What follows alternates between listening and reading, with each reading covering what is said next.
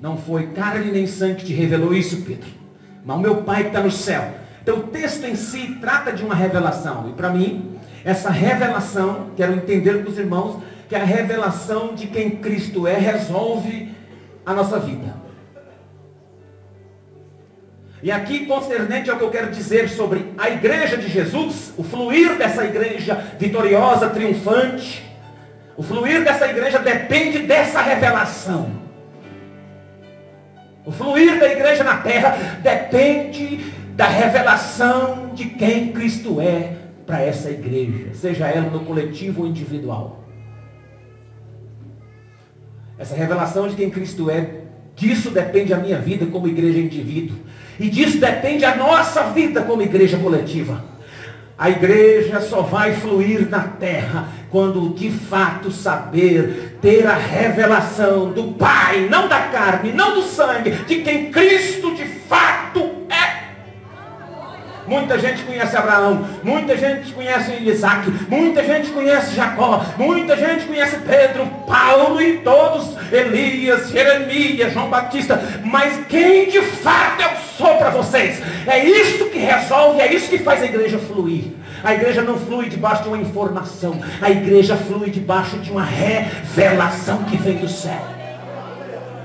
Não basta ter informação, nós somos a geração mais informada, mais informatizada que existe. Precisamos de uma revelação de quem de fato ele é. Quem ele é para você? A partir dessa revelação, Jesus constrói uma plataforma. A partir dessa revelação, Jesus constrói uma base.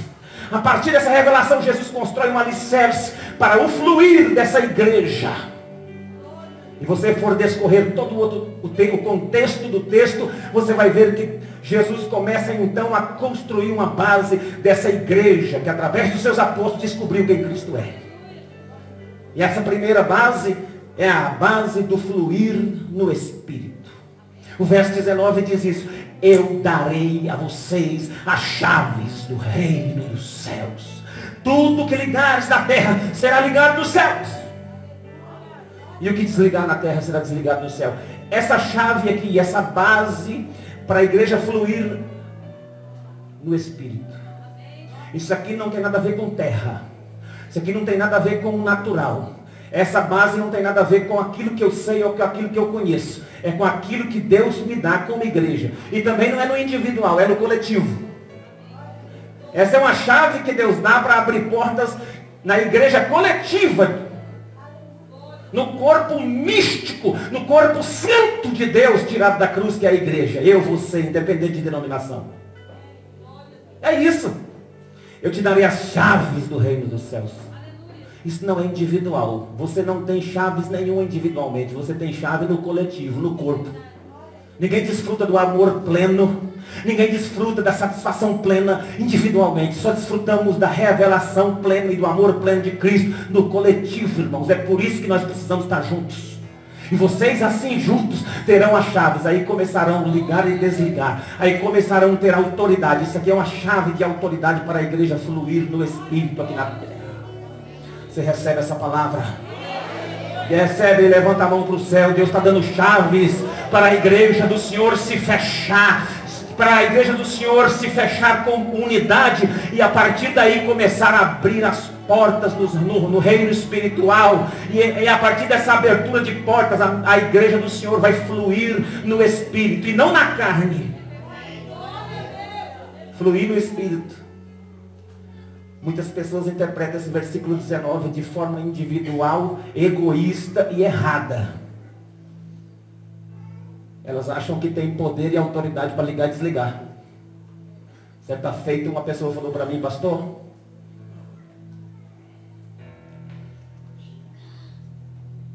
se meu marido não converter, eu já orei. Deus está. E a Bíblia diz, o que ligar na terra está ligado no céu. Eu falei, não, irmão. Deus está ouvindo sua oração, não. Aí, aí, o cara quase morreu. Falou, estou falando para você que está ouvindo? E se continuar, eu vou orar mais. Eu falei, então tá bom. para a glória de Deus, o homem viveu. Isso aqui não é uma chave que nós usufruímos de forma individual, egoísta, para fazer algumas orações que tem mais a ver com macumba do que a oração. Tem mais a ver com reza brava do que oração. Tem gente que pensa que ele é detentor do governo celestial, que ele pode orar e beber. Não, isso aqui é no coletivo. A igreja triunfa no coletivo, recebe uma, uma chave no espírito no coletivo. Nós ainda estamos Estamos sofrendo ainda, sabe por quê? Porque nós não entendemos essa revelação e estamos fragmentados. É um para cada lado querendo resolver sua própria história, seu próprio ministério, seu próprio reininho e não se une, não se fecha, não tem a chave do céu na mão. Isso é chave da igreja coletiva. Se você e eu, nós entenderam, sairemos daqui hoje mais cheios dessa palavra e mais cheios da promessa do Espírito abrindo portas, portas que convertem pessoas, porta que, que empurra as portas do inferno, portas que estão trancadas por bases espirituais demoníacas. Deus dá poder para essa igreja marchar, triunfar, eh, rumo às portas do inferno e as portas não vão prevalecer. Quem me entende, diga glória a Deus. Essa plataforma, após a revelação de quem Cristo é, é construída para fluir no Espírito primeiro, através dessas chaves. Segundo, fluir no propósito. O texto diz assim no verso 21 e 22. Desde então começou Jesus a mostrar aos discípulos que era necessário ir a Jerusalém, sofrer muito nas mãos dos líderes religiosos, dos principais sacerdotes e dos mestres da lei, ser morto e ressuscitar o terceiro dia. Pedro, porém, o chamou à parte e começou a repreender, dizendo: Senhor, tem compaixão de ti mesmo Nunca isso te acontecerá. Precisamos fluir no Espírito como uma chave no coletivo e agora precisamos entender que há um propósito para a igreja, uma plataforma de propósito. Para onde você está indo como igreja? Para onde eu estou indo como igreja dessa cidade? Propósito, Jesus começou a discorrer sobre o sofrimento de Jesus. Jesus falou, eu vou para Jerusalém, vou morrer, vai ser necessário entregar para os sacerdotes, para a religião, para os políticos da época. Eu vou sofrer lá. Pedro chegou a ponto de tirar Jesus de lado e falou, Jesus, você está com o que isso, rapaz? Pedro, audacioso, chamou Jesus de lado e falou, não, você não vai para a cruz, não. Querendo interromper o propósito messiânico, querendo interromper o propósito da cruz, querendo interromper tudo aquilo que nós como igreja fazemos e interrompe o propósito da cruz é maligno. Sabe o que, que Jesus falou? Para trás de mim, Satanás. Não cogita das coisas de Deus, do propósito de Deus. A igreja precisa cogitar das coisas de Deus para seguir no propósito da glória de Deus. Aleluia. Duas coisas importantes sobre o propósito. Primeiro, o propósito nos constrange. E segundo, o propósito nos corrige. O propósito constrangeu Pedro a ponto de chamar Jesus de lado. Mas o propósito também nos corrige. Jesus corrigiu Pedro e Pedro ficou quieto. O propósito de Deus tem esse, essa ideia de, de te constranger. É coisa que você não quer. Mas que você tem que aceitar, que é propósito de Deus. Ele te constrange a querer. Mesmo contra a nossa vontade, ele nos constrange. E acima de tudo, nos corrige. Estamos errados em outro propósito. Ele nos corrige e traz de volta Pessoa que teve uma revelação agora há pouco está querendo interromper o propósito. Ele fala, você teve uma revelação agora há pouco, vem aqui. É por aqui que nós vamos. Isso aí é a ideia do diabo. Larga essa ideia do diabo e vem comigo. Quer assumir propósito? Deixa eu dar uma palavra essa noite aqui. Deus não faz proposta. O evangelho que existe na nossa geração é bênção. O evangelho está sendo pregado. Todas as igrejas, os ministérios são bênçãos. Tem muita gente se desdobrando. Então o conhecimento está chegando. As pessoas são, estão se desenvolvendo, as igrejas estão crescendo, os ministérios estão pregando, fazendo obra social. Mas uma coisa é importante entender: Deus não faz proposta. Deus, Deus tem propósito. Fica esperando proposta de Deus. Deus tem um propósito para a sua vida. Segue. Tem um propósito, caminha. Deus tem um propósito. Ele fala, eu tenho um propósito para você. O propósito é esse. Eu vou para a cruz, vamos para Jerusalém, bora, vamos, siga-me. Lá eu vou morrer. É coisa terrível. Mas vamos comigo. Vai dar certo porque é propósito do céu. Vai dar certo, mesmo que te constranja, mas é propósito de Deus. Mesmo que você não queira, mas é propósito de Deus. Mesmo que num dado momento você até tenta interromper, Ele vai te corrigir, te alinhar novamente, porque é propósito de Deus. Flui no Espírito, flui no propósito. E eu encerro dizendo o seguinte, no capítulo 17 essa história vai se desenrolar. Se você guardar o que eu vou falar agora no final, Deus já derramou uma unção muito grande nesse lugar hoje. Capítulo 17 é conhecido como o Monte da, o monte da Transfiguração. Subtítulo da, da palavra ali é Transfiguração. Desses que Jesus estava conversando sobre fluir no Espírito, assumir propósito, assumir missão. Jesus está falando sobre missão. Também, no verso 24, Jesus diz assim, ó, seus discípulos Jesus disse aos seus discípulos, se alguém vir após mim, negue-se, quer vir após mim, negue-se a si mesmo e tome sua cruz e sigam. Isso aqui é missão. Fluir no trabalho, fluir na missão. Aí Jesus interrompe aqui, no capítulo 17, ele vai dizer assim, seis dias depois. A história vai contar. Depois disso, tudo que aconteceu. Depois dessa revelação de quem ele é para os discípulos. Depois dele dar essa chave no Espírito. Depois dele criar essa base do propósito, constranger-nos, corrigir para andar com ele mostrar a missão de carregar a cruz, agora ele chega lá e seis dias depois vai para um alto monte. Veja bem, seis dias depois tomou Jesus consigo Pedro, Tiago e João. Pegou três. Pegou três deles. Tiago e João, irmão deste, e os levou em particular, pega essa, a um alto monte. Jesus tirou de um nível mais raso agora só de comprometimento, missão, poder de Deus no Espírito, e agora ele vai levar esses três para um alto monte. E nesse alto monte, ele vai se transfigurar. Presta atenção. Jesus tem um lugar mais alto para você subir, um nível acima de espiritualidade, de vida com Deus, de experiência com Deus. Ele quer te chamar um pouco mais alto. Sai do raso. Tem gente até boa trabalhando, mas intimidade é zero. Entra com Deus na intimidade nesse tempo, Deus vai te usar muito mais, porque você já é bênção de Deus.